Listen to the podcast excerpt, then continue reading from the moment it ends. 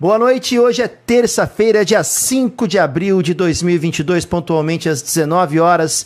Entra no ar mais uma edição do HO Notícias ao vivo no canal do História Online para vocês que nos assistem para ficar informados e também para acompanhar nossas análises. É sempre uma honra e um prazer tê-los e tê-las aqui conosco. Eu sou o Rodolfo, falo aqui de São Paulo e já deixo aquele pedido. Você que está chegando agora, vamos lá, deixa aquele like, senta o dedo nesse like para ajudar o HO a navegar neste mar revolto que é o algoritmo do YouTube. E também, claro, entra pro clube do HO, tem o Seja Membro aí, então pode entrar para o Clube do HO e sempre lembrando, esse cifrãozinho simpático ao lado desse smile no seu chat é o super chat que ajuda a manter este projeto de pé que financia este projeto.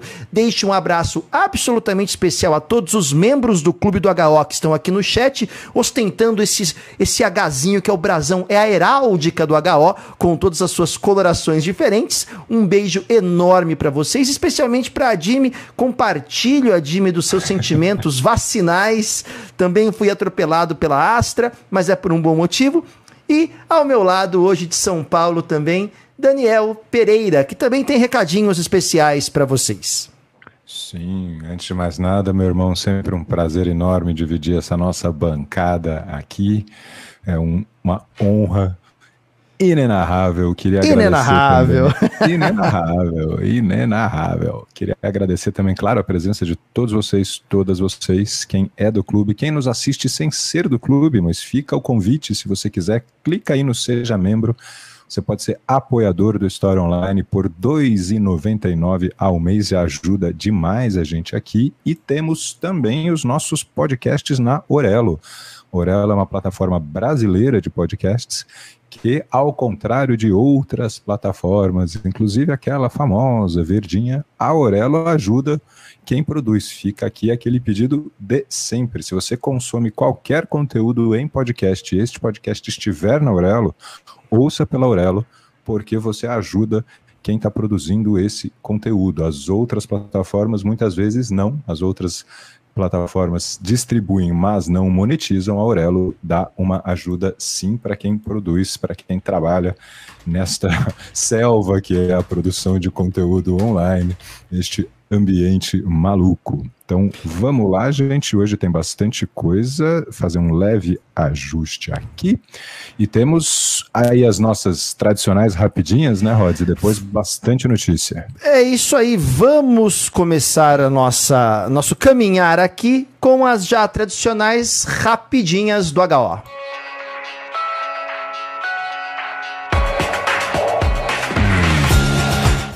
Na sessão Rapidinhas, falamos de notícias que foram notícias na semana passada e continuam sendo notícias.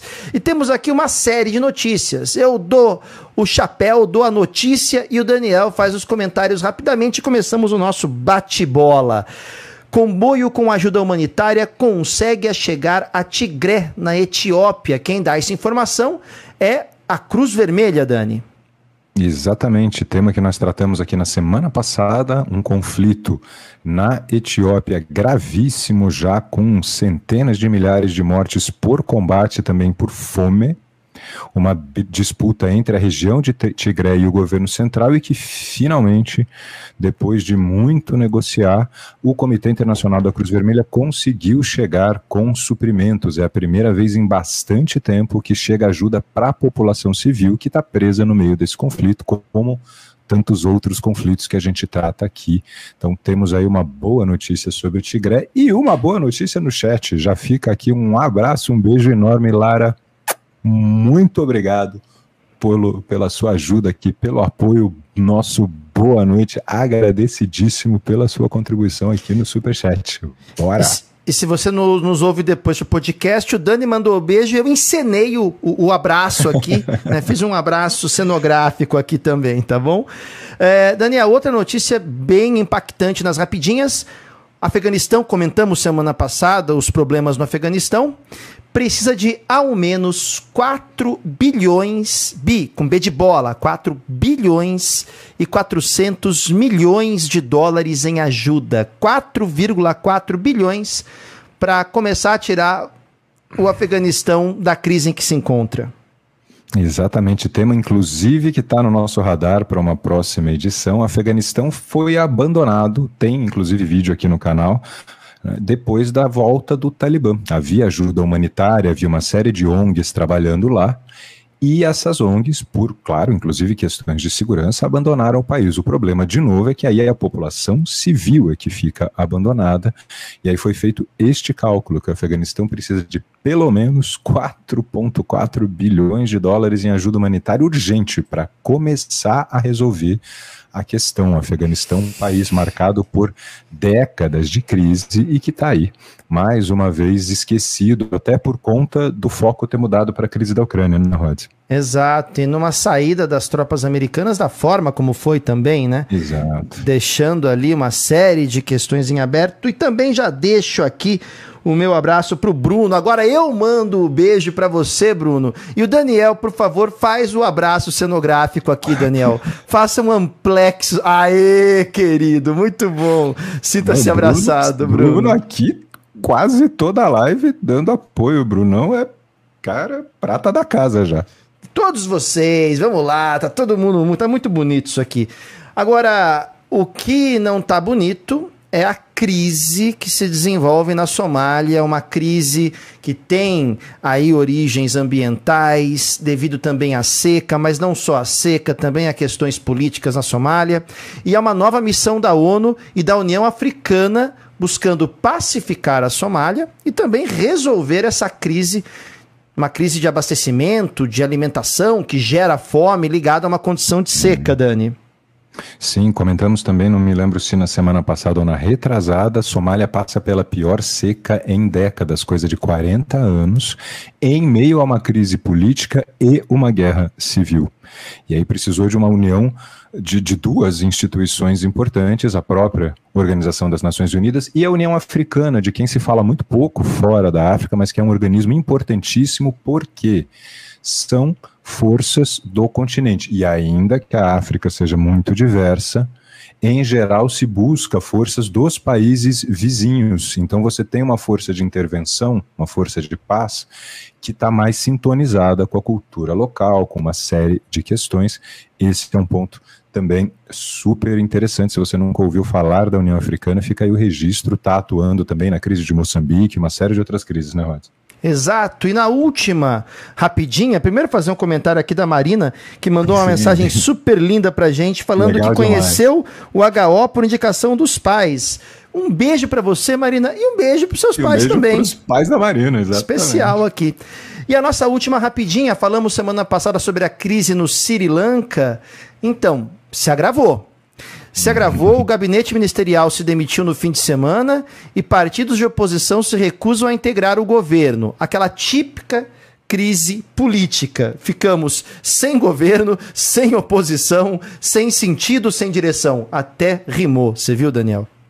A coisa ali tá feia. A gente comentou, o Sri Lanka é aquela ilha ao sul da Índia, é um país independente, marcado por uma guerra civil, por uma crise grave, enfrenta a pior crise econômica da sua história e agora, em plena crise, o governo tentou uma solução do tipo, vamos trazer a oposição também. A oposição diz, não, não, não, não, não. não. A, gente, não a gente não se mete e não só a oposição não quis integrar o governo, que daria áreas de solução, né, de um, de um concerto nacional, de uma tentativa expectativa geral, né? Não só isso aconteceu, como os ministros simplesmente saíram do barco. É coisa para ficar de olho, é... né? Porque, né, Rod, está com cara de governo prestes a cair, né? Não, e está com cara de mais uma situação daquelas que talvez gere uma situação de não governo por algum tempo. Né? Uhum. É, é claro que cada caso é um caso. A gente tem casos aí, por exemplo, de países europeus que ficam dois, três anos sem governo e a coisa uhum. vai. Tem outros que têm um governo a cada três meses, né? Então, uma situação muito, muito tensa. Ó, eu faço um, você faz o outro. Agradecimento especial pro Humanista. Beijo, Humanista, sempre também ajudando a gente aqui no Superchat. Valeu, querido. Continue achando aí pelo chão que a gente aceita de bom grado, meu caro. Muito obrigado. E aí você faz as outras duas, Dani. Sim, fica Fica aqui um beijo enorme para Maria Gabriela Borges e para Rafa Mayumi.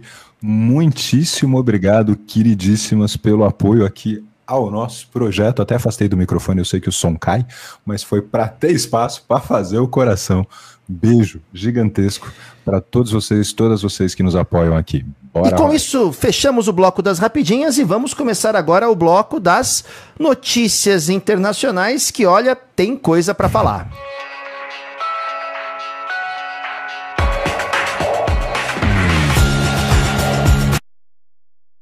Notícias internacionais com uma notícia do Paquistão. Adivinha sobre o quê? Parlamento dissolvido.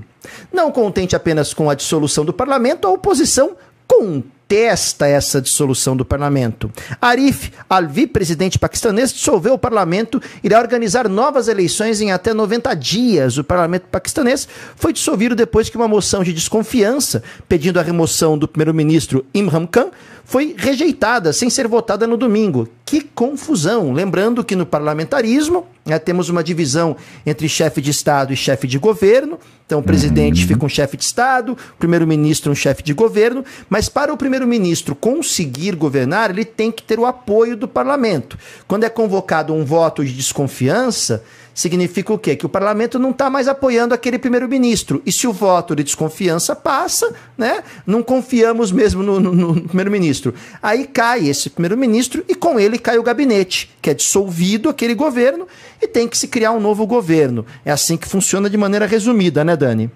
Sim, perfeito. E aí no Paquistão o que tivemos foi uma manobra. Primeiro, o voto não foi acatado, não foi sequer feito. E aí na sequência, porque quem pode dissolver o parlamento é o presidente, não é o primeiro-ministro, o presidente, que é aliado do presidente, dissolveu o parlamento e agora a coisa vai para Suprema Corte do país, mas tem áreas de questão aí internacional ou de questão de conspiração também, porque disse o primeiro-ministro, abro aspas, agora está claro que a conspiração tem ligações estrangeiras e nós demos um recado, olha que o cara pôs o guiso no gato, demos um recado à embaixada americana.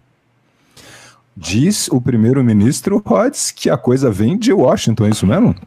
Eu adorei a expressão pôs o guiso no gato. Entreguei a você idade, que está nos assistindo. Você que está nos assistindo agora, por favor, se não conhecia essa expressão, anote e comece a usar. Não deixe essa expressão morrer. Pôr o morrer. guiso no gato. Fecha aspas. Pereira, Daniel. tá feita a citação. É, é. Essa é muito usada na família. A família Pereira usa muito essa. essa então, tá aí, né? Uma homenagem. Lembrando que sim, é, agora voltando à notícia, né? Então seria, segundo esse recado, quem estaria fazendo aí todo esse processo seria os Estados Unidos. E só para fazer uma citação aqui, e quem trouxe essa notícia foi uma agência de notícias chamada Ari News. A-R-Y, Ari News. Em homenagem a Ariela, tá aí Ari News. E continuou, né? O processo da moção de desconfiança, que começou em 8 de março, não pode ser encerrado dessa forma sem votação, disse um especialista constitucional. Temos um impasse, né, Daniel? Temos um impasse Exatamente. e que traz aí uma crítica aos Estados Unidos, o Paquistão. Como é que fica a relação do Paquistão com a China? Será que tem alguma ligação que dá para fazer aí? Como é que fica, Dani? Aqui a gente tem uma série de questões complicadas. Primeiro, porque o Paquistão tem um histórico de intervenção militar na política, tanto que o comunicado da mídia militar, que na, da ISPR, que é a Inter-Service Public Relations, falou: nós não temos nada a ver com isso. Os militares foram dizendo que, que eles não têm nada a ver, porque historicamente no Paquistão os militares são né, fortes na política. O Paquistão tem uma história de, é um país recente, é um país de 1947, veio da partilha ali da Índia britânica, né, gerou-se a Índia e o Paquistão, e nunca um primeiro-ministro terminou um mandato sem algum tipo de confusão. Lembrando que recentemente teve até uma coisa meio maluca, né? Foi, acho que foi uma das rapidinhas, não foi, Rods? Que, que, a Índia disparou um míssil sem querer sobre o Paquistão. Sem querer. Né? E os dois países disputam a questão, a região da Caxemira. Os dois são potências nucleares e o Paquistão é muito próximo da China. Existe até uma aliança China-Paquistão que alguns especialistas veem como uma forma de isolar a Índia. A Índia é rival regional, o que não impede que ela seja parte dos BRICS, tá? Mas ela é uma rival regional da China. Tem um pedaço da Caxemira, fala-se pouco, chamado Aksai Chin, que é dominado pela China, e agora a gente tem aí o primeiro-ministro dizendo isso aí é tentativa de me derrubar, veio dos Estados Unidos, país nuclear, militares famosos por intervenção, aliado da China, tem tudo para dar uma bagunçada no cenário asiático. Vamos observando, então a gente tem Sri Lanka, é. Paquistão, tá, tá fácil. Tá sossegado, tá sossegado, Dani. Agora, ó, o que, tá, o que tá bonito de ver são vocês aqui no Superchat. Um abraço pra Aline, pro Patrick e pra Rosana. Beijos e abraços. Daniel travou. Você me ouve? Eu tô te ouvindo. Agora eu tive. Você travou para variar em uma expressão facial um tanto quanto, digamos, ah, sempre, sempre, exótica. Sempre. Mas fica aqui um abraço para vocês, então. Muito obrigado para a Aline, para o Patrick, para Rosana e também para Gláucia, que entrou aí pro HO. Bem-vinda ao clube, Gláucia. Estamos agora com uma notícia da Costa Rica, que tem um novo presidente. Foi eleito como presidente da Costa Rica o economista Rodrigo Chaves, ex-ministro das Finanças, ele que se diz um político de direita e venceu uma eleição em segundo turno na Costa Rica em meio a um cenário econômico não dos melhores, o aumento do desemprego e aumento do déficit orçamentário. Venceu com 53% dos votos, derrotou o ex-presidente centrista José Maria Figueiredo, que teve 47% dos votos. Uma eleição que demonstra, Daniel, uma escolha política de espectro da direita, uhum. né? E que demonstra uma resposta, de certa forma, a outras eleições que têm ocorrido também na América Latina, se encaminhando para a esquerda, né? Então temos aí um cenário bem interessante se compondo também. Sim, tivemos recentemente o Gabriel Boric no Chile, que é, né, vem aí dentro de uma tradição, mas uma esquerda que, que se diz um pouco desligada do, do, dos partidos mais tradicionais, tanto que não foram chamados a posse no Chile nem representantes de Cuba nem da Venezuela. O Boric vem do movimento estudantil chileno, vem de uma tradição talvez um pouco diferente. O Chile sempre fez uma política uh, interessante aqui na nossa região e, e essa da Costa Rica também traz um ponto importante. 42% dos eleitores não foram participar uh. das eleições. E no primeiro turno, ninguém teve os 40% dos votos necessários. Lá, se você tiver mais que 40%, já não tem segundo turno, mas ninguém teve. Cenário que diz muito sobre a política, né, Rods? Nossa, e nós faremos daqui a pouquinho, essa semana talvez, uma análise sobre as eleições francesas, uhum. e esse é um ponto que também está pegando muito nas eleições francesas, que é a não participação de muitos eleitores. Eu, vi nesse final de semana uns comentários sobre isso bem interessantes, e temos até uma questão aqui no Brasil também, referente à uhum. participação, mesmo aqui o voto sendo obrigatório. Então é um ponto muito interessante, o que demonstra, de certa forma, uma descrença dos Exatamente. eleitores na política formal. Na, na, estrutura democrática. Então, chama a atenção. Ó, oh, Dani, o Ale deu uma bronca na gente aqui no Superchat. Tomamos Ale... um pito, né? Tomamos um pito do Ale. O Ale falou que somos muito preguiçosos e que o HO Notícias tinha que ser diário de três horas no mínimo, Ale. No mínimo. Então, vamos lá, Ale. Vamos, quem sabe a gente chega lá. Muito obrigado pela contribuição. Laísa, um beijo também, muito obrigado pela contribuição. E tem gente nova aí, Dani. Sim, tem a Júlia que chega agora ao Cursos e Revisões. Júlia, seja muito bem-vinda. Estamos na décima semana de aulas, Rods? Décima é semana. Isso, né? Décima semana, gente, quem quiser, clica aí no Seja Membro. Você pode ser apoiador por R$ 2,99, mas por R$ 14,99 você estuda conosco e também com o nosso queridíssimo Pedro, professor convidado, que está dentro aí dos cursos. Rodolfo levantou o dedinho, diga, Rod. Não, estava regendo apenas aqui, ouvindo ah, sua voz como se fosse uma orquestra, e estava aqui imaginando uma regência já, tamanha é a qualidade sonora e vocálica que sai de sua boca, Daniel Pereira. E vamos lá. A, a última notícia internacional de hoje: Viktor Orbán continua no poder na Hungria. O partido Fidesz, vou até colocar aqui, temos o resultado aqui das eleições, o partido Fidesz, o Fidesz, garantiu a maioria de dois terços dos assentos do parlamento, mantendo o poder na Hungria. É o quinto mandato consecutivo de Viktor Orbán, ficando no poder aí há 16 anos, e ele disse, abre aspas, conseguimos uma vitória tão grande que pode ser vista da lua. E aí ele deu uma cutucada cutucada na União Europeia certamente pode ser vista de Bruxelas. Que cutucada foi essa, Daniel? É, a Hungria a gente já comentou aqui, gente, um país que até pouco tempo atrás o Vitor Orbán era visto né, até como um, uma coisa assim, um cavalo de Troia russo. O Putin elogiou a vitória do Orbán, aí claro que também dentro do contexto em que a gente está, né, tem uma manobra nesse sentido, mas a Hungria é um país que tem sido bastante criticado pelas medidas do Vitor Orbán.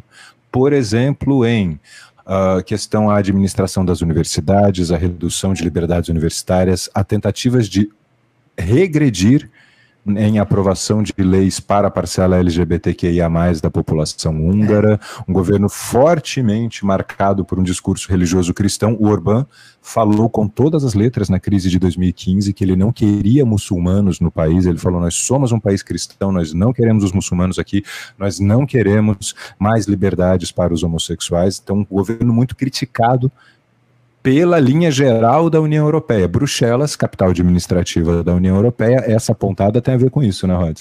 Tem, e essa questão, por exemplo, da legislação acerca da população e dos direitos da população LGBTQIA, foi uma, uma manobra torpe, absurda, em que ele pegou uma uhum. lei que era para aumentar os direitos e transformou essa lei reduzindo os direitos. Então, várias manobras. Agora, a vitória dele foi contestada, sim, pela oposição, dizendo que ele, com a máquina do Estado na mão, com a máquina de propaganda e com tudo isso, acabou, de certa forma, dominando as propagandas e também a questão da liberdade de imprensa na Hungria, que não é lá aquelas coisas também. Aí, inclusive, o, o Mark Zay, que foi o candidato derrotado, disse, abre aspas, não quero esconder minha decepção, minha tristeza.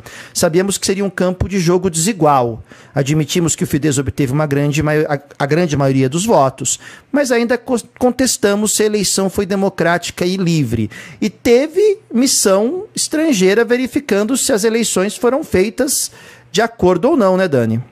Teve, a Organização para a Segurança e Cooperação da Europa mandou uma missão de observação. É só a segunda vez na história que uma eleição na Europa é monitorada. Então vejam que quando ele bate em Bruxelas, né, você vê essa briga nesse sentido, e aí está mais um ponto. A, as, as, próprias organizações europeias não confiam completamente na para usar o termo que se gosta tanto na política, na lisura do processo eleitoral né, da Hungria, os críticos dizem que ele tentou sim consolidar o que é um sistema quase que de partido único, através de uma série de medidas dos anos anteriores, revisões na Constituição, controle de né, meios de comunicação, é. perseguição a meios de comunicação rivais, regras eleitorais que foram reformuladas, não cabe aqui, mas como lá é distrital, dependendo de como você desenha os distritos eleitorais, você garante maioria de votos. Então tem toda uma questão, dá para tirar o peso de uma região que é tradicional. Essa é uma discussão é. grande nos Estados Unidos também, né, Rods?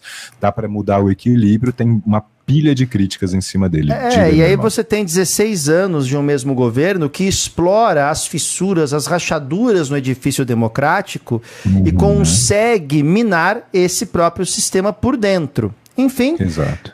É isso mais ou menos o que temos no cenário internacional. E agora vamos lá. Chegamos hoje com notícias muito importantes. Chegamos ao bloco da guerra na Ucrânia.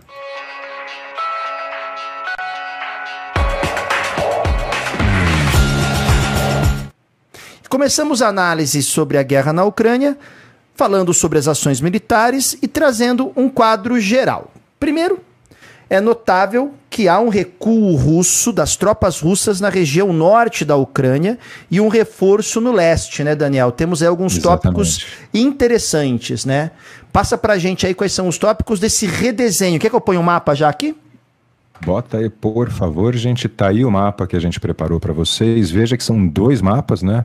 Tem um, um mini mapa embaixo, é o auge do avanço russo. Quando a Rússia estava no auge do seu avanço, era esse mapinha, para vocês poderem comparar, porque como é muito dinâmico, né, já vamos para a quinta, sexta semana de guerra, né, aí dá para ver bem a mudança de cenário.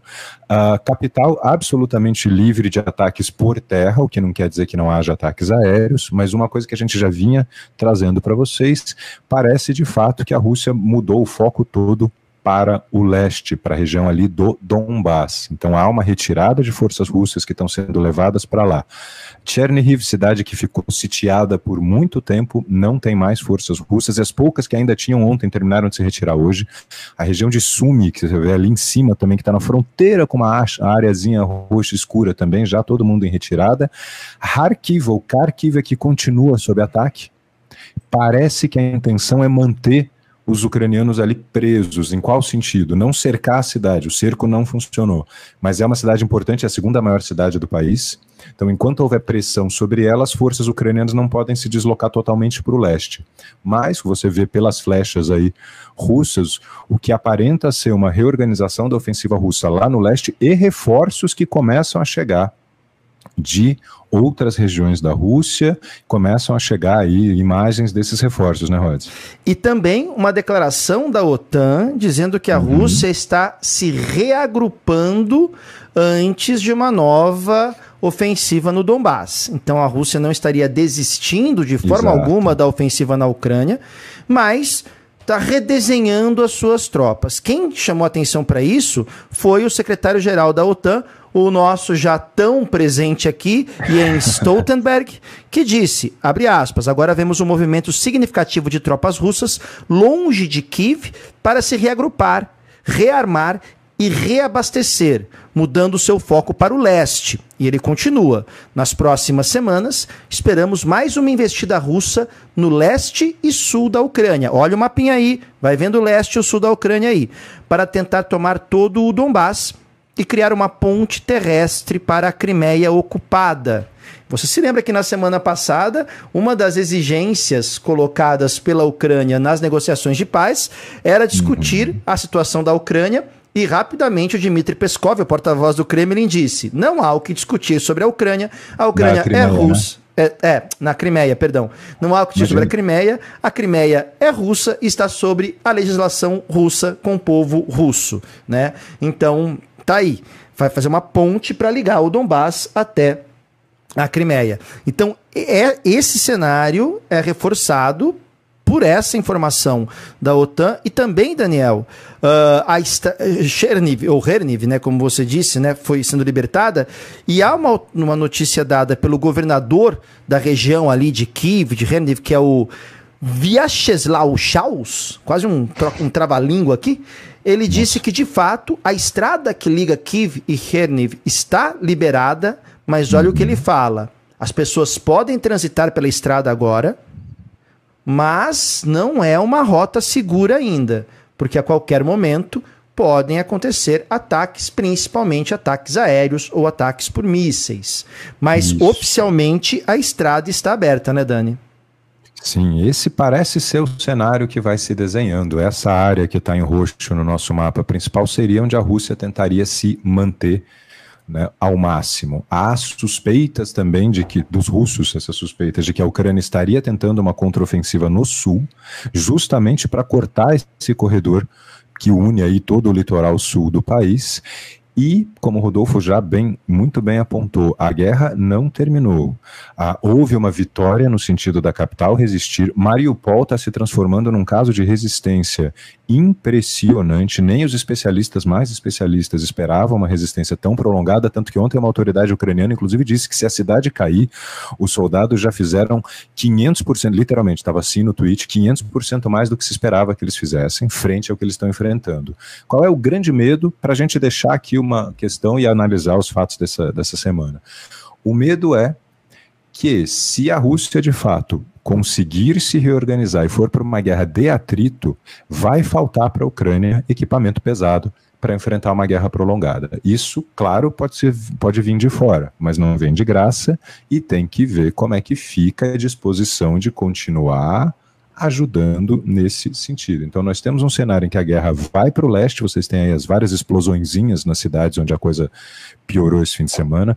Tem uma flecha tracejada descendo ali da região de Izium para uma cidade chamada Sloviansk. Imagina-se que aí vai ser o foco das próximas lutas, porque cortaria o Donbass de vez. E esse foco maior no sul. A capital, fora ataques de mísseis, como o Rodolfo bem pontuou, pode respirar aliviada por enquanto, mas todos os especialistas dizem não terminou dependendo do que a Rússia conseguir fazer para se reorganizar, né, Rod? E até onde nós temos as informações aqui, pergunta do Manista, vendo pelo mapa também, a região de Zaporizhia foi também evacuada, teve o pessoal uhum. da Agência Internacional de Energia Atômica indo para as usinas, verificando tudo, tá bom? Então parece que sim também. E Shelby, muito obrigado pela contribuição. Você também é nosso número um. É nosso muito número um. obrigado. Valeu pela contribuição também aqui no Superchat. Bom, Daniel, e temos aí uma, um desenho de uma contraofensiva no sul, né? Em Mykolaiv, Kherson, Mariupol, né? Quer dizer, é um cenário novo essa questão da Ucrânia conseguir avançar, né? Sim, parece né, que a Ucrânia conseguiu se organizar o suficiente para começar a contra-atacar. Tanto que havia a ideia de que Mykolaiv cairia e de lá seria possível cercar Odessa. Isso não aconteceu, não só Mykolaiv não caiu, Mykolaiv está lá no sul, gente, para quem estiver olhando aí, na fronteira entre a mancha mais escura e o resto da Ucrânia. Não só a cidade não caiu, como pequenas forças ucranianas têm conseguido fazer contra-ataques na direção de Kherson ou Kherson, e esse é um ponto para a gente observar também. Se a Ucrânia conseguir fazer isso, ela complica a Rússia. Se a Ucrânia cortar ao meio esse fronte no sul, a, a Crimeia fica separada do Donbass. Tudo leva a crer, desde o começo da crise, porque, de novo, gente, Mariupol não caiu, por absoluta força dos seus combatentes, porque desde o começo o plano russo aqui no sul era fazer esse mapa do jeito que ele está agora. Enquanto Mariupol não cair, isso continua um problema. Se os ucranianos conseguirem cortar isso no meio, a Rússia vai ter que se dividir em duas frentes, e isso também complica Nossa. o esforço de guerra russo. Agora, né, com, com a capital, aspas, liberada, em tese teria mais tropas para isso, né, Rhodes? Em tese, sim, libera tropas para outros movimentos, né? Vamos, é, vamos a ver. conferir por quê?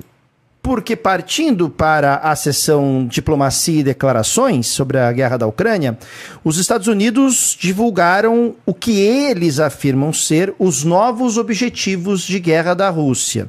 Segundo o conselheiro de Segurança Nacional dos Estados Unidos, que já passou por aqui inúmeras vezes, o Jake Sullivan, Jake que Sullivan. passou inclusive há umas duas semanas em notícias aí peitando a China, falando que a China ia pagar caro pelo que estava fazendo, apoiando a, a, a Rússia, né? O Jake Sullivan é o homem das bravatas aí. Mas uhum. ele disse que a Rússia está revisando seus objetivos de guerra, reposicionando suas forças, mais ou menos no sentido que o Stoltenberg falou lá da OTAN, para capturar parte leste e sul. Aí ele, da Ucrânia. Aí ele disse, abre aspas, avaliamos que a Rússia se concentrará em derrotar as forças ucranianas nas províncias mais amplas de Luhansk e Donetsk, que abrangem significativamente mais território do que os proxies, né, os pontos russos já controlados antes do início da invasão no final de fevereiro. Isso foi o que o Sullivan disse, Dani. Isso. Posso te pedir de novo para colocar o mapa rapidamente? Parece Sempre. que é isso porque maravilha, irmão. Vejam que ali é onde tem a cidade de Lugansk ou Luhansk, que é essa essa região, eles chamam de oblast, seria o equivalente entre aspas ao nosso estado, província ou departamento. Uh, essa região já está praticamente toda dominada, com exceção daquelas duas cidades onde tem os onde houve os combates mais mais recentes. Ali já está quase dominado. Donetsk ainda está pela metade. Essas são as duas tais repúblicas autônomas né, reconhecidas pela Rússia dois dias antes da invasão. Então, quando o Jake Sullivan fala dessa mudança de foco, é por isso. Isso é o que a gente tem dito aqui desde o começo também. Se o Putin consegue isso, ele tem o que apresentar em casa, né, Rhodes? São as Exatamente. regiões de maioria russa que seriam, olha, ganhamos. Então a gente tem esta questão aí. E aí, para quem não estava com o mapa de cabeça, essa segunda volta do mapa. Obrigado, irmão. E obrigado ao Denis de Souza Andrade. Abraço enorme aqui pela sua contribuição também. Muito obrigado, meu querido. E essa questão de apresentar em casa, ter o que apresentar em casa, é interessante Muito. analisar os discursos e como oficialmente o Putin sempre disse: não é uma guerra, é uma ação militar, militar especial, especial, de apoio a Luhansk e Donetsk, que é o Donbass, a população russa, não queremos tomar a Ucrânia. Esse sempre foi o discurso oficial. Então, se ele apresentar isso como resultado, ele uhum. volta lá nas falas dele do começo da invasão e diz: tá vendo, mas eu sempre disse que era isso. Inclusive tem aquele vídeo que ficou clássico de um dos ministros do Putin falando em invasão e o Putin antes da guerra e o Putin chamando atenção, falando assim com um sorrisinho meio maroto na boca, meio irônico, falando: mas ninguém está falando em invasão, a gente está falando em apoiar a região do Donbass e tal, né, Luhansk, Donetsk, e o ministro fica assim, é, é, é, é, e você vê que o cara tá querendo chorar ao vivo ali, né, para você ver como eles têm liberdade de se expressar ali. Então né. fica essa questão. Dani, tem a pergunta aqui da Emilene sobre o batalhão Azov, se ele está participando desse processo aí nessas regiões, em Mariupol. Sim, seria o principal defensor da região, porque ali é o Mar de Azov, ali o batalhão seria dessa área.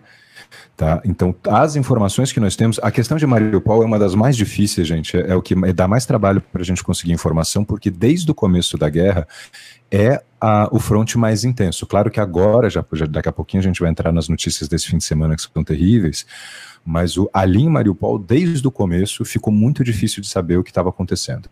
Então, todos os especialistas, quando a gente pega lá o pessoal né, do ISW, Nossa. todos os colunistas que a gente segue, eles sempre falam, gente, Mariupol é difícil de mapear, é difícil de saber exatamente onde estão os avanços, é difícil de saber exatamente o que está acontecendo, porque como está cercada a cidade, a gente nunca sabe bem o que está acontecendo lá dentro. Foi a região, para quem acompanhou aí, fez a maratona com a gente, em que nunca conseguiam chegar os, os comboios de, de, de, ajuda, né, Rod? Os comboios humanitários. Então ali é difícil. É. O que a gente sabe é que sim, a defesa estaria basicamente a cargo do batalhão Azov, mas é, é, é escasso, a informação residual, a gente trabalha com fragmento. Tá? Todos os grandes especialistas que a gente consulta estão nessa também. Então, assim, não dá para ter certeza de quantos é. eram, se era só isso, né, Rods? Vai acontecer mais ou menos, provavelmente, o que aconteceu agora, com a nossa uhum. próxima notícia. Mas Exato. antes disso, Ana, obrigado pela Muito contribuição, obrigado. querida. Um, beijo um grande beijo, um grande abraço. E por que eu disse isso? Porque conforme as tropas russas vão recuando e deixando posições que anteriormente estavam ocupadas, começam a aparecer algumas imagens que chocam. Imagens uhum. que indicam execução de civis nas cidades. Mais de 400 civis mortos com sinais de tortura e execução. Em uma série de fotos foram divulgadas nesse final de semana, principalmente na região da cidade de Bucha. Se escreve assim mesmo, Bucha, B-U-C-H-A, na cidade de Bucha. Essa notícia causou um impacto muito grande. É, cerca de 400 corpos, não sei, a gente não vai projetar as fotos aqui. Não. São fotos absolutamente aterrorizantes, mas cerca de 400 civis mortos na cidade de Bucha, de Irpin, de Borodianka, nas ruas, em valas comuns, em porões, e os corpos apresentando, como já disse, claros sinais de tortura e execução sumária. Imediatamente, a Ucrânia se pronunciou através do seu procurador-geral, dizendo: olha, são crimes contra a humanidade. Foram alvos civis mortos deliberadamente, sem necessidade, torturados. As imagens de satélite oferecidas pela Maxar Technologies e divulgadas pelo New York Times mostraram que esses corpos já estavam nas ruas no dia 11 de março. Então, ainda sob ocupação russa. E o Human Rights Watch recolheu diversos depoimentos. Assim que essas notícias foram veiculadas, isso causou uma repercussão gigantesca. Uhum. E imediatamente dois campos narrativos foram demarcados. Primeiro, vamos lá, forças russas seriam obviamente, obviamente, foco no obviamente, ou seja, incontestavelmente responsáveis por essas atrocidades. Quem disse isso foi o porta-voz do Pentágono, o John Kirby. John Kirby. Ele disse, abre aspas, acho que é bastante óbvio, não apenas para nós, mas para o mundo, que a Rússia é a responsável. E continuou. Agora, exatamente quem, quais unidades, sejam né, de russos ou de chechenos, enfim, acho que não podemos dizer agora, mas certamente não estamos refutando, não estamos refutando que essas atrocidades ocorreram nas mãos dos russos. Bom, junto com isso, veio um discurso do Biden dizendo que tudo que a Rússia fez na região de Bucha foram atos típicos de crime de guerra. Uhum. Mas na hora o Kremlin respondeu.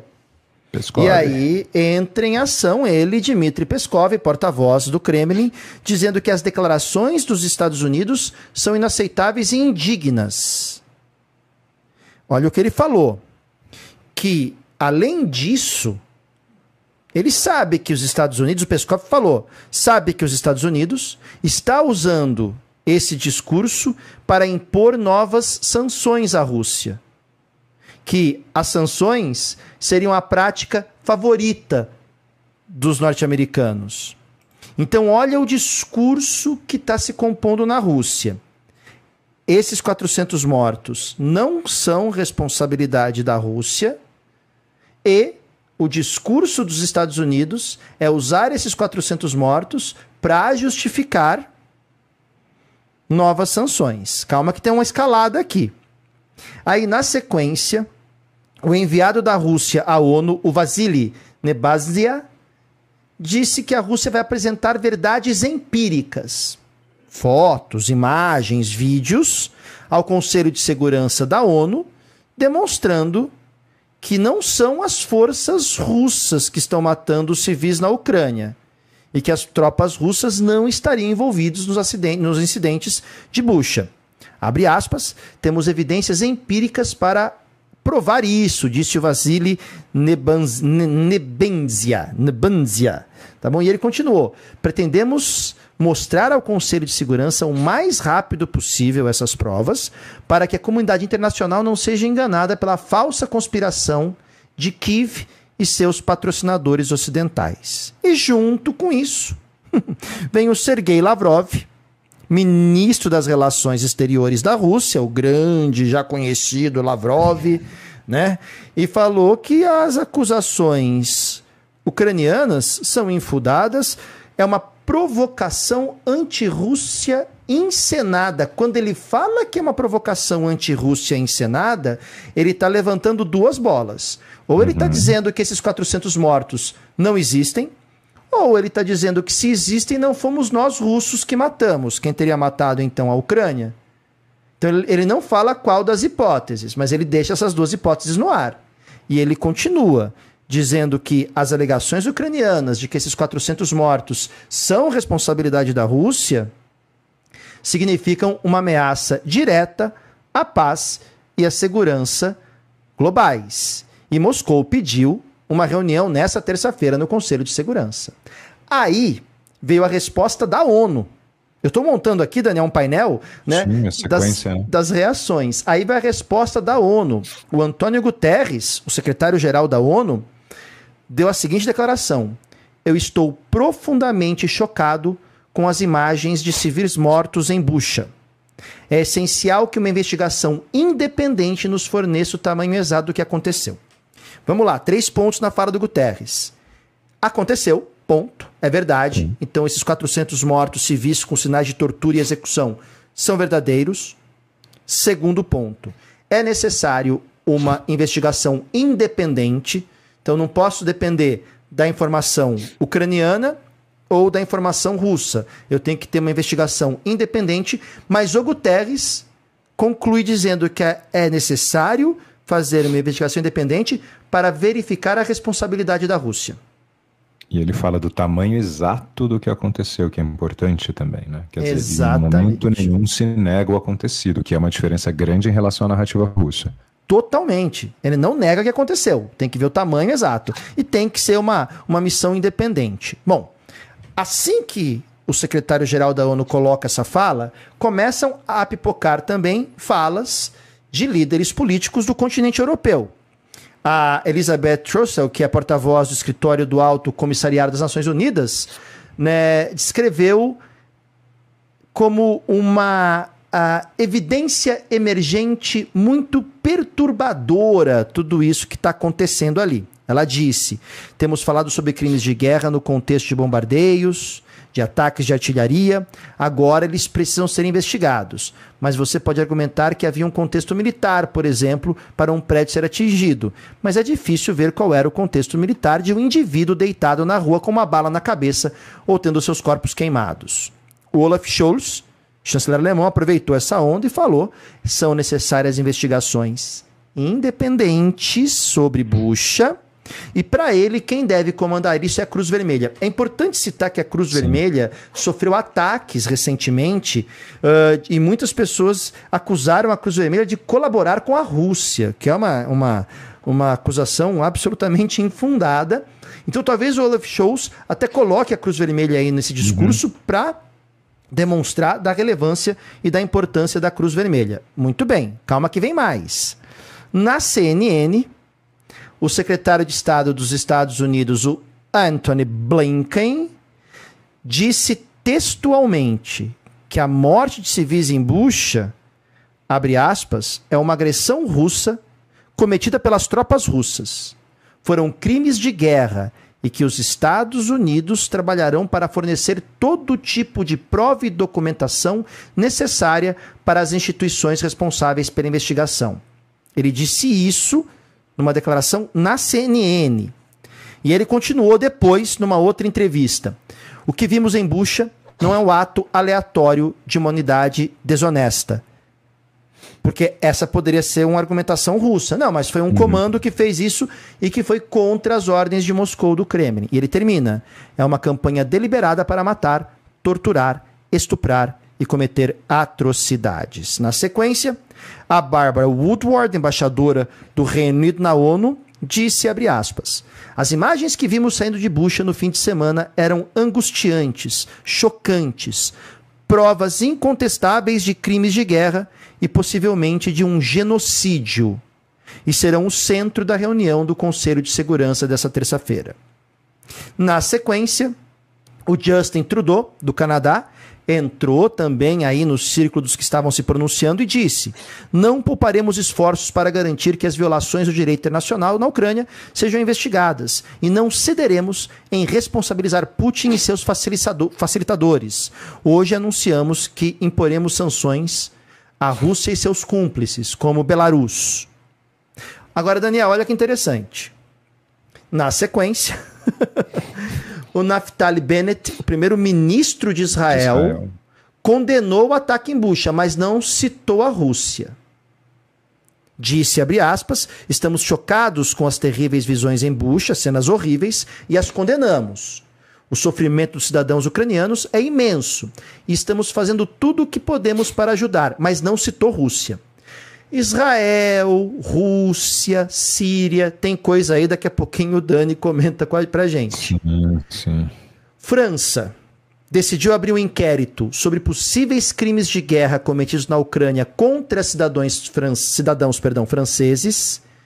Cidadãos franceses teriam sofrido crimes de guerra em Mariupol, Rostomel, Rerne entre 24 de fevereiro e 16 de março.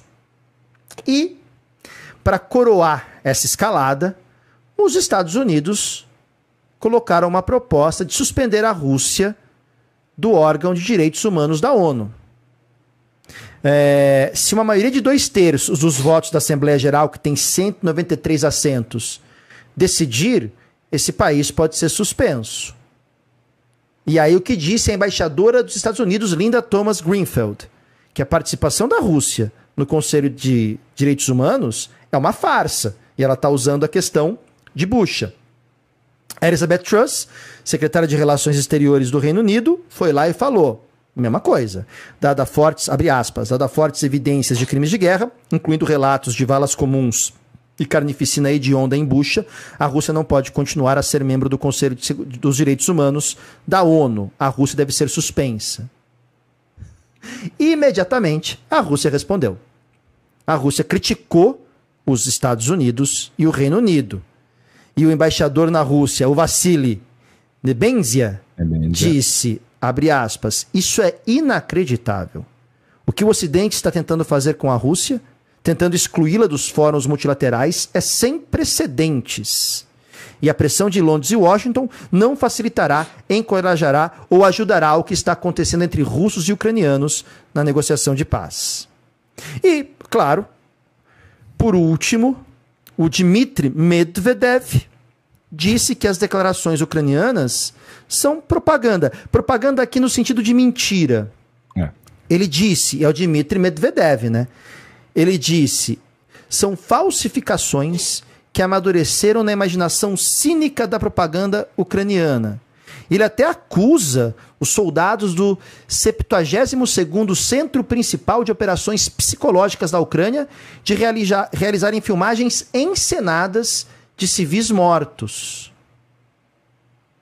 Para fechar, o Kuleba, que é o Dmitry Kuleba, que é o ministro das Relações Exteriores da Ucrânia, conversou com a China por telefone, com o Wang Yi, que é o correlato do Kuleba, o ministro das Relações Exteriores da China, para falar sobre uma possível ajuda da China no processo de paz.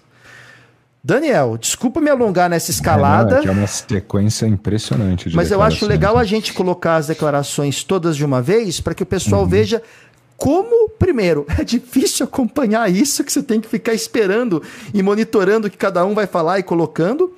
E como é um jogo de ping-pong, né, Dani? Um fala, o é. outro rebate, um fala, o outro rebate, um fala, outro rebate. E temos dois campos de narrativa sendo colocados ali. Bem claramente, né, Dani?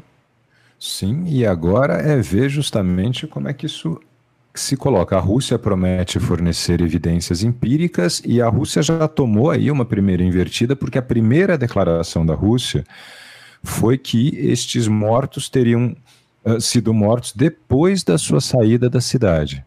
Só que aí as tais fotos da Maxar Technologies que o Rodolfo citou lá em cima já contradizem isso. As fotos, claro, pegam apenas, e aqui, por favor, o apenas não é diminuir, os corpos que estavam visíveis por satélites, mas que já são aquelas cenas, quem viu a cena sabe do que a gente está falando, dos corpos na rua, e já num período, ainda, perdão, num período ocupado pelos russos. É interessante pensar isso. A primeira resposta russa foi não, isso aconteceu depois da gente sair. As fotos por satélite mostram que não, que você já tinha corpos na rua antes da saída russa. Então fica aqui a questão de que provas empíricas são essas, eu nem me lembro em qual das declarações que foi, que a Rússia disse que vai fornecer.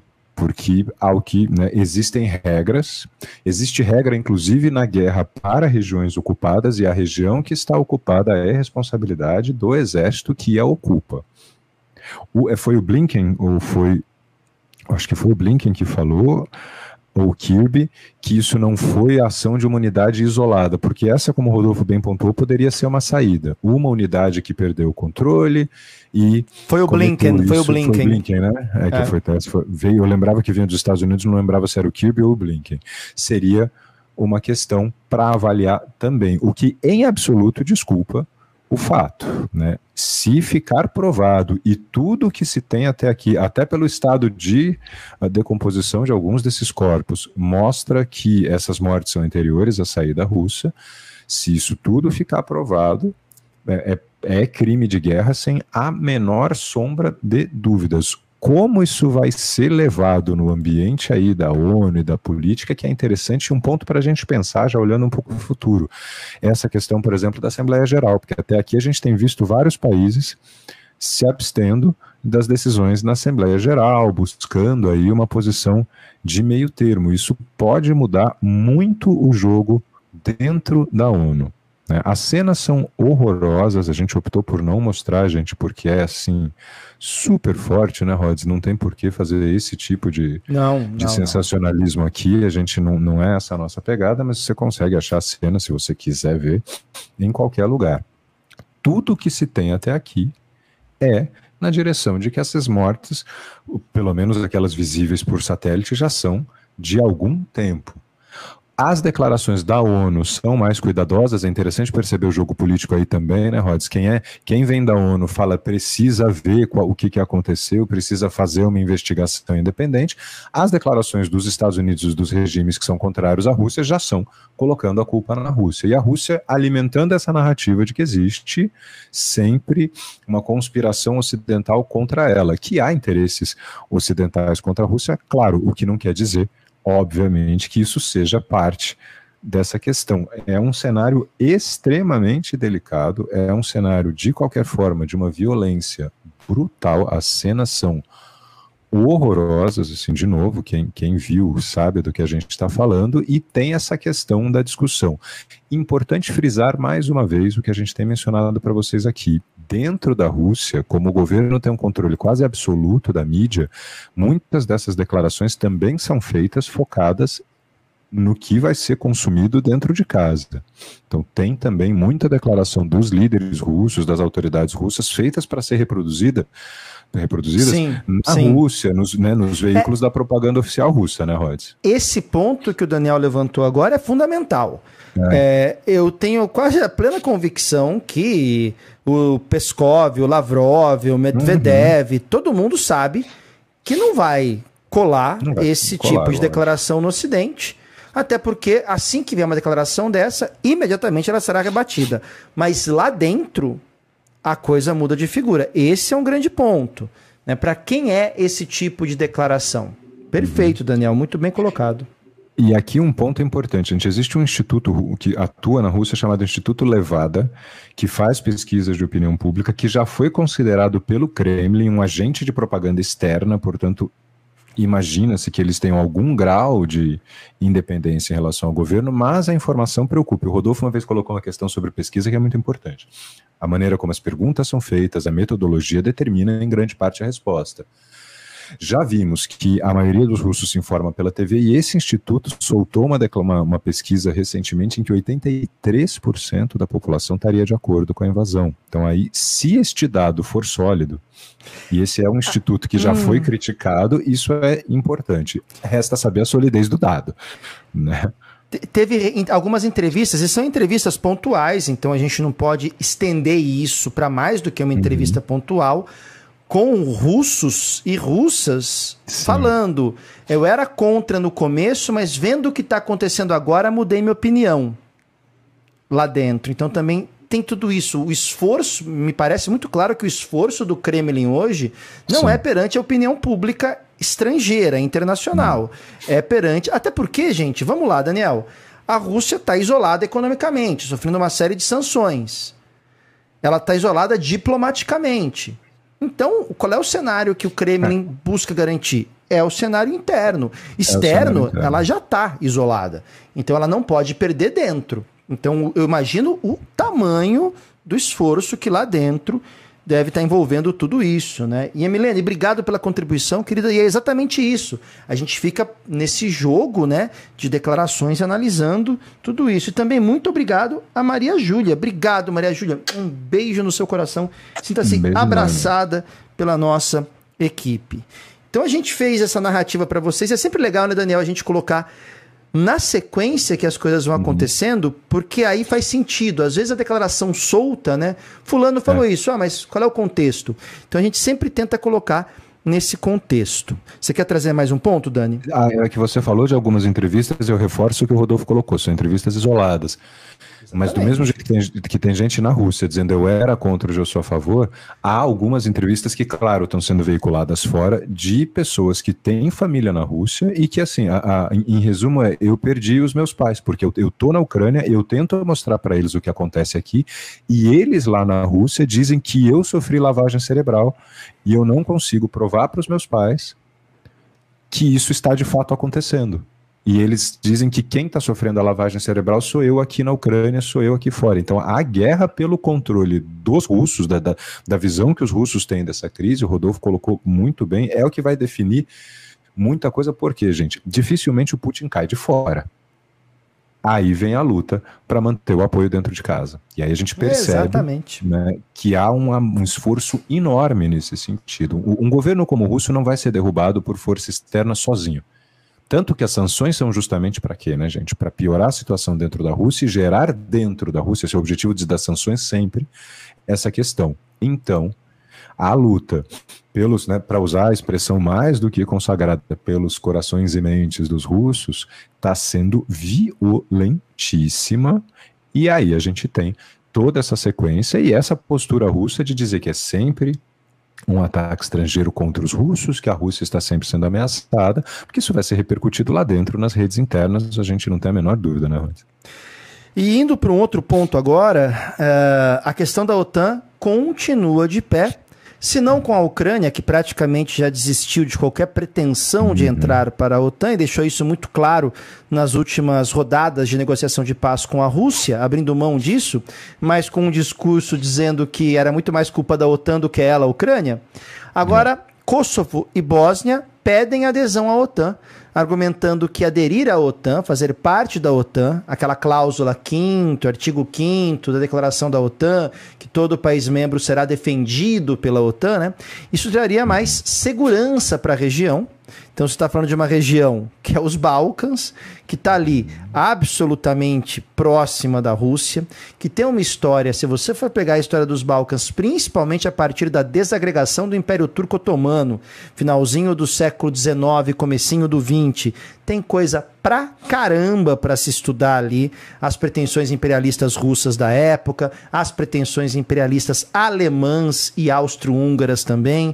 É uma região que está no coração do conflito da Primeira Guerra Mundial. É uma região que resistiu ao domínio soviético durante a existência da Iugoslávia, do Marechal Tito. Era socialista, mas não se aliou e se alinhou ao socialismo soviético ou à cortina de ferro.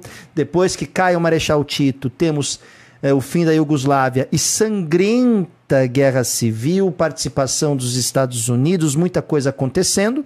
Não pensem que as coisas estão fáceis nos Balcãs, não se esqueçam que a Grécia foi protagonista da crise econômica, né, uhum. Daniel? Então, é, nossa, tem tanta coisa ali. E agora essa, né? Essa fala, né, Dani? Queremos entrar para a OTAN. Eu imagino como que isso repercutiu lá no Kremlin. Ainda mais porque, e aí, gente, para quem nos acompanha ou ouve por causa de prova, inclusive uma dica.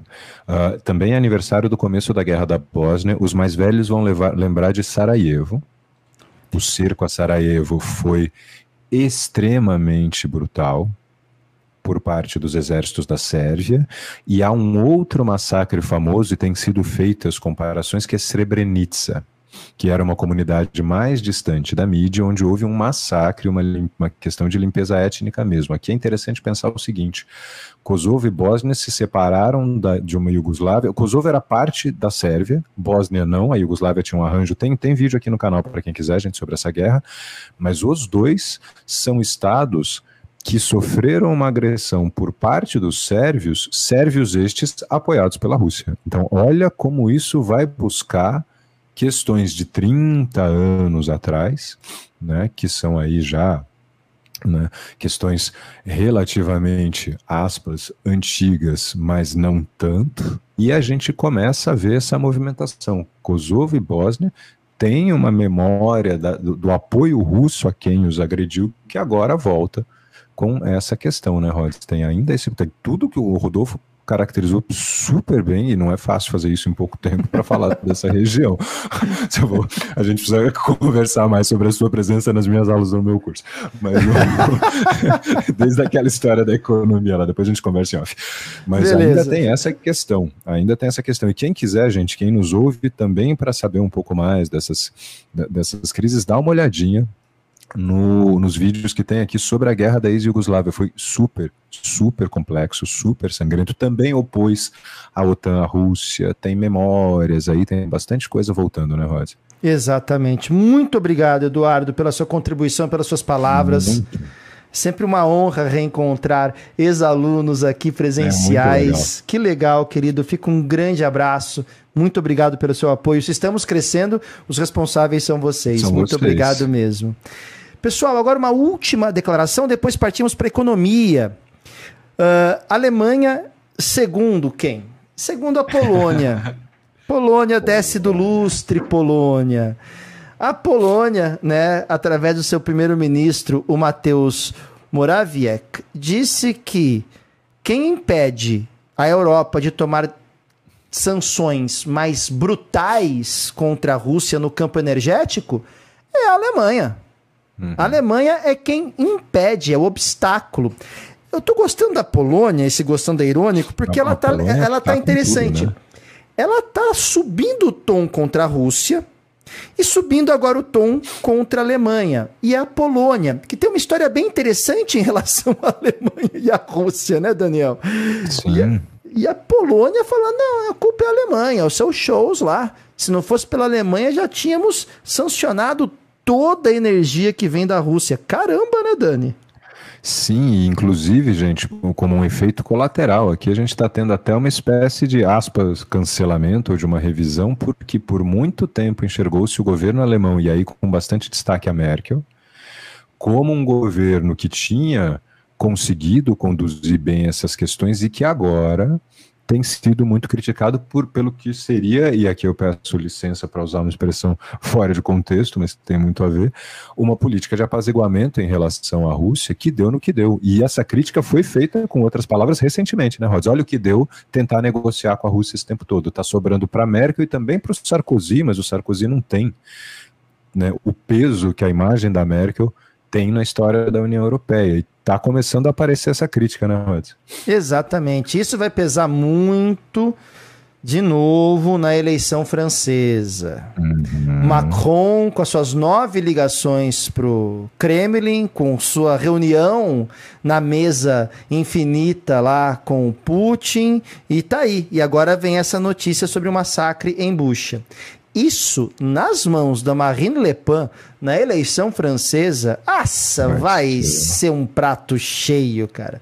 Vai ser um prato cheio para acusar o Macron de incompetência diplomática, de morosidade, de falta de pulso para com a Rússia e assim por diante. E olha, gente, se você olhar as pesquisas eleitorais francesas, o Macron tá caindo vertiginosamente e a Merkel está subindo espantosamente. A Merkel não, a, a, a Merkel não é. A Le Pen. A Le Pen. Me deixei trair pela cor do cabelo. E a Le Pen está subindo vertiginosamente, né? a ponto de alguns analistas já falarem em empate técnico e um segundo turno que vai ser de arrancar os cabelos. De arrancar os cabelos. Eu ouso dizer que se o Macron conseguir se manter no poder, será surpreendente. Vai depender muito de como essa crise da Ucrânia vai se desenvolver agora e como a Le Pen vai gerenciar todo esse capital, eu digo capital político porque está caindo no colo dela. E ela vai usar, né, Daniel? Quanto a isso, não tem dúvidas, né? Sim, o Macron tá, concordo plenamente, Rod. O Macron está na pior situação possível, porque como ele é o presidente atuante, é o tudo que não der resultado, a oposição ah. tem como colocar no colo dele. Então, qualquer coisa que a França tenha feito menos do que poderia, qualquer tentativa de apaziguamento, e ele tem tentado apaziguar bem ou mal, né? ele liga para o Putin quase todo dia. A gente até brincou outro dia que abriu uma sessão Fala que eu te escuto do Macron com o é. Putin. Né? E a crise vai se arrastando de nada da crise ser resolvida, então para o Macron a... vai ser difícil de se livrar disso aí, né? E, e, e, o argumento, desculpa reforçar, o argumento vai ser esse da Le Pen. Vai. Aí, ó, vai negociar com o Putin, então põe na conta do Macron esses 400 mortos civis uhum, torturados. Nossa, isso vai ter uma repercussão. E a gente está falando de civis mortos, violação de direitos humanos, é França, toda a história que tem com a Declaração de Direitos, enfim. Vamos fazer, vamos falar depois sobre isso. Só para fechar, então, agora chegamos no bloco da economia. Os Estados Unidos suspendendo pagamentos de títulos russos. Numa nova rodada de sanções econômicas, os Estados Unidos impediram o governo russo de pagar aos detentores de sua dívida soberana, que são títulos de dívida do governo. Então, aquele velho esquema, né? Você compra um papel do governo russo, dá um dinheiro para o governo russo, esse papel tem uma validade, ele vale por 10 anos, por exemplo, vai acumulando juros por esses 10 anos, chegou na data de vencimento, se apresenta o papel lá no banco do governo russo, o governo russo te paga esse valor com juros, com a correção. É um investimento. É a tal da dívida pública soberana. Perfeito. O valor eram 600 milhões de dólares, só que são títulos que são firmados em dólar, tem que ser pago em dólar. E essas reservas russas estavam mantidas em bancos americanos. Então a Rússia teria que tirar esse dinheiro dos bancos americanos e passar para a conta dos. Percebam, esse dinheiro não precisa ir para a conta lá na Rússia. Esse dinheiro está em bancos americanos e pertence ao governo russo. Então o governo russo faz uma transferência direta desse dinheiro dos bancos americanos para a conta dos credores, de quem tem esses títulos. Simples assim. Só que o governo falou: não, a gente vai bloquear esse valor. Se a Rússia quiser pagar, ela que pague com suas reservas nacionais e não com o dinheiro que está fora. E aí, Daniel? É. é. uma manobra meio resposta a vender gás em rublo, meio no mesmo, né? no mesmo sentido? Sim, na economia tá uma esgrima impressionante também. Não tem um dia que alguém não saia com uma carta nova, com um movimento novo para tentar neutralizar, porque é isso, né, gente? Quando se, se você conseguir atacar pela economia, você quebra, e o discurso tem sido todo esse, né? Parar de comprar gás da Rússia para parar de alimentar a guerra, parar de comprar produtos russos para parar de alimentar a guerra. Então nós temos sim, concordo completamente, Rod, é, uma, é um duelo, né? É um tomar lá da cá que cada um tenta achar um jeito de driblar a última sanção, a última manobra, né? Exatamente. E se a Rússia começa a gastar as suas reservas internas, começa a faltar dinheiro internamente também. E aí, como é que você paga os títulos futuros? Ah, não paga. Não pagar é um default. Default é o nome que uhum. damos tecnicamente para fam a famosa moratória. E a hora que você dá, decreta uma moratória, né? Bom, a, a, ver também se essa moratória teria uma. A, a moratória é o famoso devo não nego. Aí você pensou assim, pago quando puder? Não, é só não, o devo não nego. Eu, eu devo não eu assumir. Eu assumi, não vou pagar. Isso, para um país que está no sistema internacional financeiro, é terrível, porque isso joga as taxas de juros lá em cima. Ninguém vai emprestar dinheiro para esse país, arrebenta a economia. Só que a Rússia já está isolada. Então, o que, que o Putin pensa? Tá, eu vou perder minhas reservas, mas eu já estou isolado. E aí o Putin, na sequência, fala: ó, nacionalizar ativos russos grana russa que está em outros lugares, nacionalizar, falar agora é americano isso aqui, tá bom. É uma faca de dois gumes. Isso, ao mesmo tempo que afeta a gente, vai afetar vocês também. Por quê? Porque Moscou pode responder na mesma moeda. E pode pegar dinheiro, empresas que estão aqui na Rússia e falar agora é russo, como já ameaçou. Uhum. E falou do gás de novo. Então, tá esse negócio, né? Tá essa troca de estocadas, de touché, já que o Dani usou esgrima, touché, tá bom? Uh, Reino Unido e Japão concordam com a necessidade de mais sanções à Rússia, até aí nenhuma novidade. E a Alemanha disse que a União Europeia vai acabar com as importações de combustíveis fósseis, que os 27 Estados membros da União Europeia concordaram em parar de importar combustíveis fósseis principalmente depois da divulgação das imagens sobre os civis mortos em Bucha. Abre aspas. A resposta a esses crimes de guerra, agora com o quinto pacote de sanções em nível europeu, deve ser que nós, como União Europeia, vamos eliminar completamente a dependência da energia fóssil da Rússia, começando com o carvão, depois o petróleo e depois gás. E a Alemanha fala assim: Polônia, desce do lustre. Para. Para, Polônia, de falar que a gente é o empecilho, né? Desce do lustre. E os, e os países do Báltico também suspendendo importação de gás russo, né, Daniel? Uhum. Junto a isso, Reino Unido pode construir sete novos reatores nucleares e olha quem ressurge das cinzas.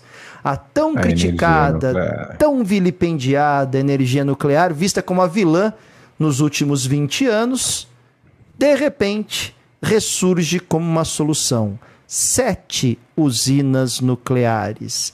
Essa questão é uma daquelas reviravoltas dignas de ser estudada, né, Daniel? Porque falar em energia nuclear até então era nossa, se um candidato à presidência, a primeiro-ministro, falasse que ia reativar a energia nuclear, era defenestrado. E é uhum. interessante porque é no Reino Unido. E na Alemanha, que os verdes fazem parte do governo, como é que ficaria uma postura da Alemanha para retomar a energia nuclear, né, Dani? É, essa é uma questão que está super quente na Alemanha, porque a promessa foi toda né, caminhar numa direção diferente e agora pode ser necessário. Né? A gente já até falou desse impacto, porque uh, Houve inclusive a proposta de reativar as usinas de, em caráter emergencial, as termoelétricas movidas a carvão. Então, assim, as, as, até os impactos ambientais dessa crise são né, importantes para a gente conseguir aí né, analisar o, o ponto de, de, como isso vai ficar, no sentido de, bom, temos que nos livrar da Rússia, então, né, precisamos tomar qualquer que seja a medida. Num momento que a questão global já não vai bem, a gente vai trazer essa discussão também aqui para o HO Notícias, porque tem relatórios novos a esse respeito. Né, que a questão do aquecimento atinge níveis alarmantes. A gente já comentou semana passada também, né, do, da temperatura recorde no continente antártico, tal. Então a gente começa a ver né, uma mudança nos discursos enorme e vamos ver até onde vai.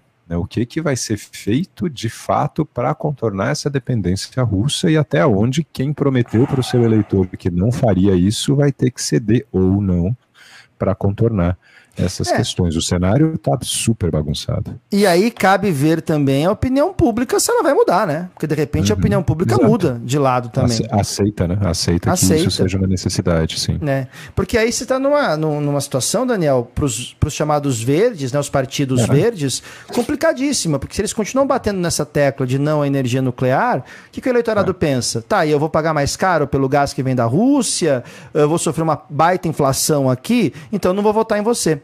Então isso é. traz até uma, um redesenho nas condições políticas dos partidos Perfeito. chamados verdes. A conferir. Não se esqueçam que nenhum discurso político resiste muito tempo à rejeição eleitoral.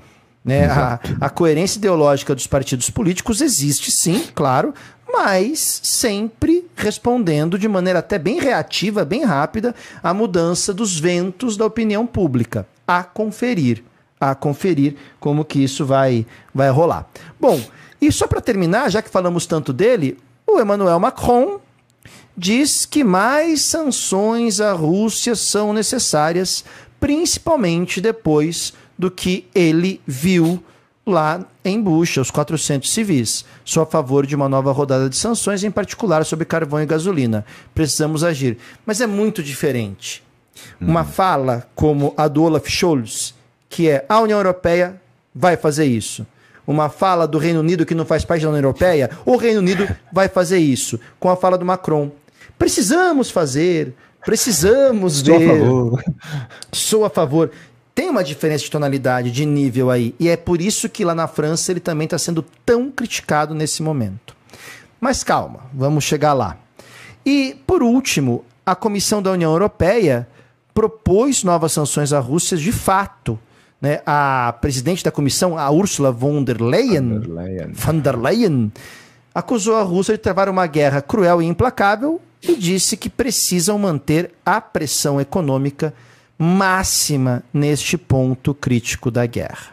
Virão mais sanções por aí, sim, mas olha lá né, aquilo que a gente falou né, da declaração do Putin, da faca de dois gumes, ah, uma outra notícia que não está aqui no roteiro, mas que é interessante notar, né? Uma análise hoje sobre os barris de petróleo que os Estados Unidos estão vendendo da sua reserva uhum. de petróleo para diminuir o valor do petróleo no mercado internacional.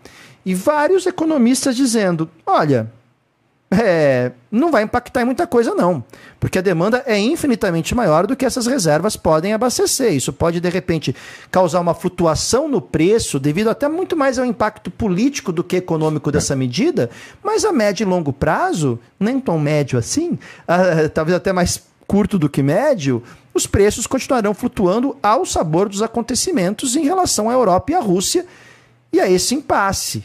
Então, é uma medida política do Joe Biden. O governo americano coloca ali sua reserva estratégica tal à disposição, mas do ponto de vista econômico mesmo, o efeito é muito pequeno, né, Dani?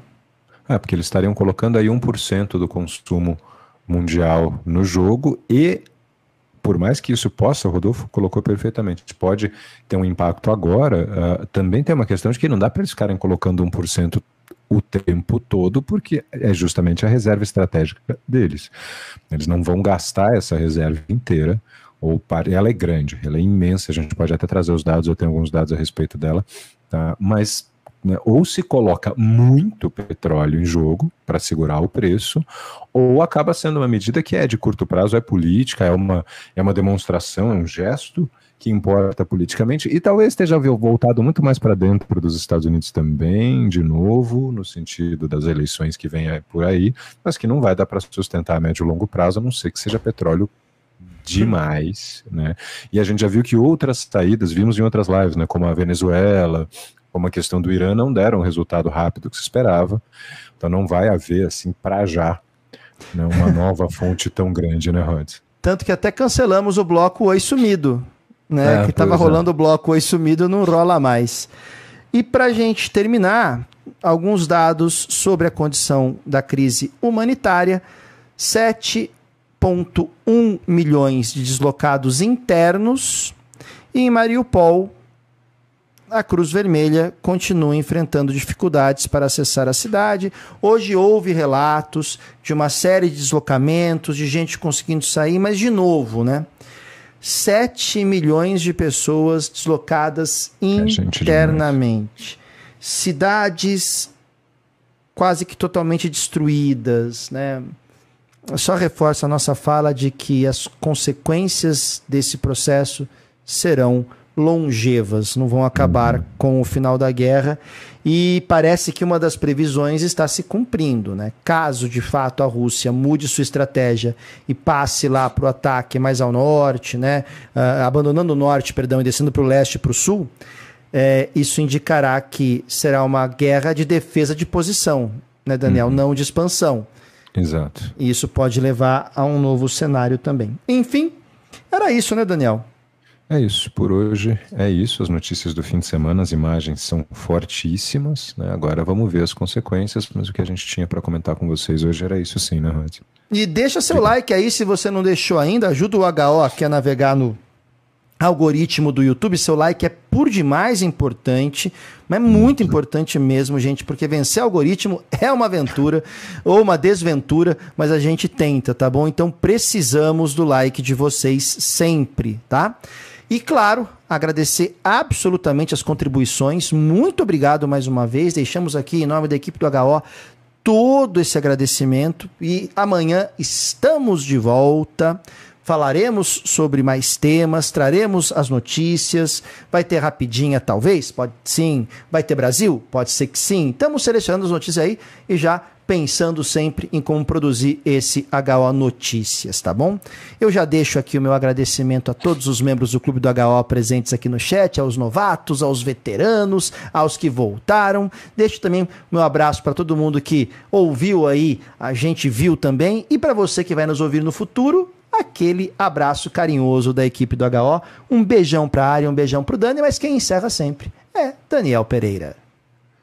Gente, muitíssimo obrigado mais uma vez. Alguns de vocês chegando agora, outros aí veteranos, gente que nos acompanha há anos, gente que não perdeu uma live dessa cobertura sobre a Ucrânia, enfim, todos vocês, todas vocês, quem está vindo estudar conosco, quem está vindo para o clube como apoiador, quem simplesmente ouve aí quietinho e faz propaganda e nos marca nas postagens do Instagram, a gente acompanha também, gente, é muito legal é, reencontrar, por exemplo, aqui a Glaucia, que nos acompanha desde 2013 e acabou de deixar uma mensagem super carinhosa no chat, gente, um abraço imenso a todos vocês, todas vocês, são vocês que nos mantêm aqui, são vocês que nos deram força para montar esse HO Notícias três vezes por semana. Se você chegou de paraquedas aqui hoje, terça, quarta e quinta, sempre às 19 horas, nós estamos aqui fazendo esse apanhado geral. A gente vem trabalhando né, outras notícias e foca naquele que é o grande tema por enquanto, que é a crise ucraniana. Como bem disse o Rodolfo, amanhã tem mais. Rods, meu irmão, muito obrigado, sempre um prazer imenso trabalhar com você e a Ari, que está sempre nos nossos bastidores, aí, nossa coluna vertebral. Por hoje a gente encerra aqui, gente. Um beijo imenso para todos vocês, todas vocês. Até amanhã. Boa noite.